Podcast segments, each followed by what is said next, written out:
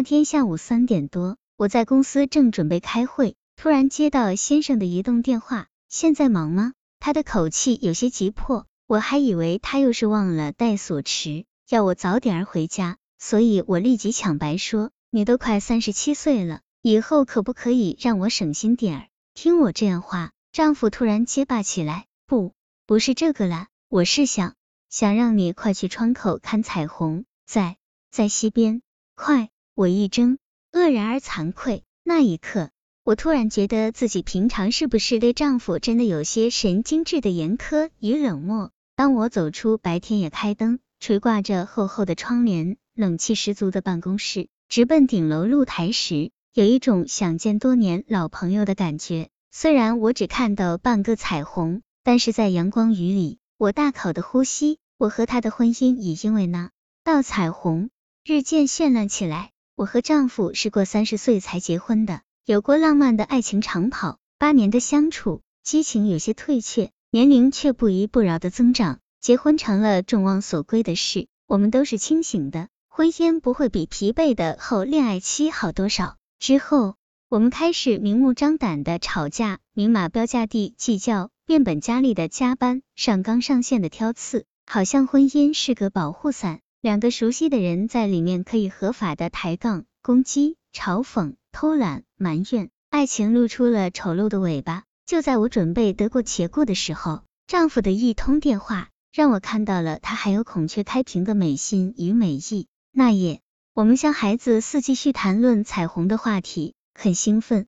我表扬他还有赤子之心，也第一次主动承认自己越来越功利。而看不到曾经为之迷恋的所谓风花雪月。人是奇怪的动物，很容易在心里发生涟漪效应，就好比在一个池子里扔了一个石头，涟漪就会从一点扩散到整个池子。同样，因为下午的彩虹余晖把我整个夜晚涂抹的诗情画意，快乐情绪一发而不可收拾的蔓延开来，一度遗忘了的接吻再次在我和丈夫之间展开，非常自然，话一投机。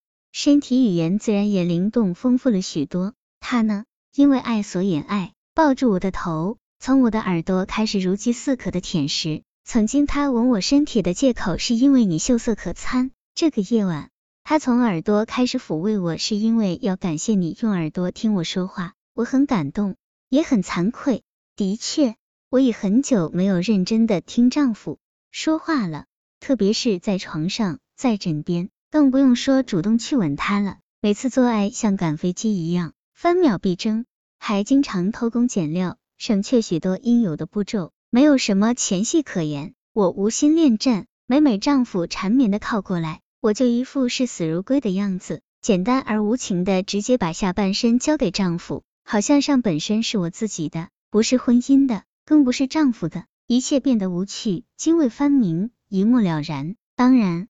我自己也不索吻，更不主动吻他，上半身荒芜了。后来我们总结说是婚姻性爱病症之一，上半身不遂。我回应了丈夫的激吻，有些陌生，但是还是找到了初恋的感觉，全身洋溢着一种热望，一种快乐。而在很长一段时间里，我放弃了这个美丽的程序，放佛开门见山给先生下半身是义务，再忙也要配合，再烦也要迁就。而上半身是用来表达不满、不甘、不爽等情绪的，甚至上半身还是视为刁难、做小奸小恶的道具，纯是挑剔的，蛇更是绝情。我还简单的以为，丈夫有了我下半身的应付，就应该满足了。男人下贱，一般就只要下半身，只有女人才会把高贵的上半身献给完美的性。而见到彩虹的当夜，丈夫的一番积郁多年的控诉。才让我知道他有过一段多么苦楚的性付出，甚至是性屈辱。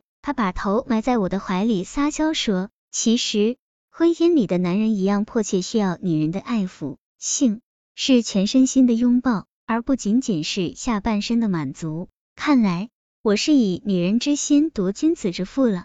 婚姻里的性如果出了问题，一定是上半身的事，而不是下半身的错。过去。”由于我只给先生不完整的爱，他曾有过走泄的记录，那是一种心病。因为两人在无意中都有知图一时之快的期待，所以丈夫成了快枪手也是必然的。没有了上半身的积极参与，性就成了一种寡味的肢体运动。没有了灵魂，水没有灵魂就是死水；性没有灵魂，就成了负担，甚至沦为动物式的发泄。所以说，最大的性器官是头脑。其实，做个完整的爱并不浪费时间，相反，它不仅是浪漫，还是精神的加油站。过去，我总觉得工作压力大，事务多，所以做爱成了一种任务，结果恶性循环，不仅自己得不到快乐，得不到心灵的满足与放松，而且还加害了丈夫的信心，更影响了婚姻的品质。有了这样的新认识，我们开始学习边缘性，不一定非要有什么风驰电掣。寻死觅活的高潮，只要浅如拥抱，深如湿吻，就可以让我们身心俱悦。因为上半身被开发了，内心的火焰燃烧起来，我们都变得异动，开发了边缘性。我们不再依赖呆板的床，而是随时随地做我们爱做的事。结果发现，爱原来如此开阔，如此简单而又饱满。又是一个不平凡的夜晚，我和丈夫玩儿呼啦圈，他负责摇动腰部。我在前面抱着他，顺着他的身体在一个圈子里扭动，非常美妙。那种节奏，那种一起努力不让呼啦圈掉下来的紧贴与惊呼，宛如一次精神之爱。好像累了，其实是满足；好像肤浅，其实每一个毛孔都散发出快乐的芳香。是的，婚姻里的爱情有些像呼啦圈，只有不停的摇，从下半身到上半身。它才不会从我们的身体上滑落。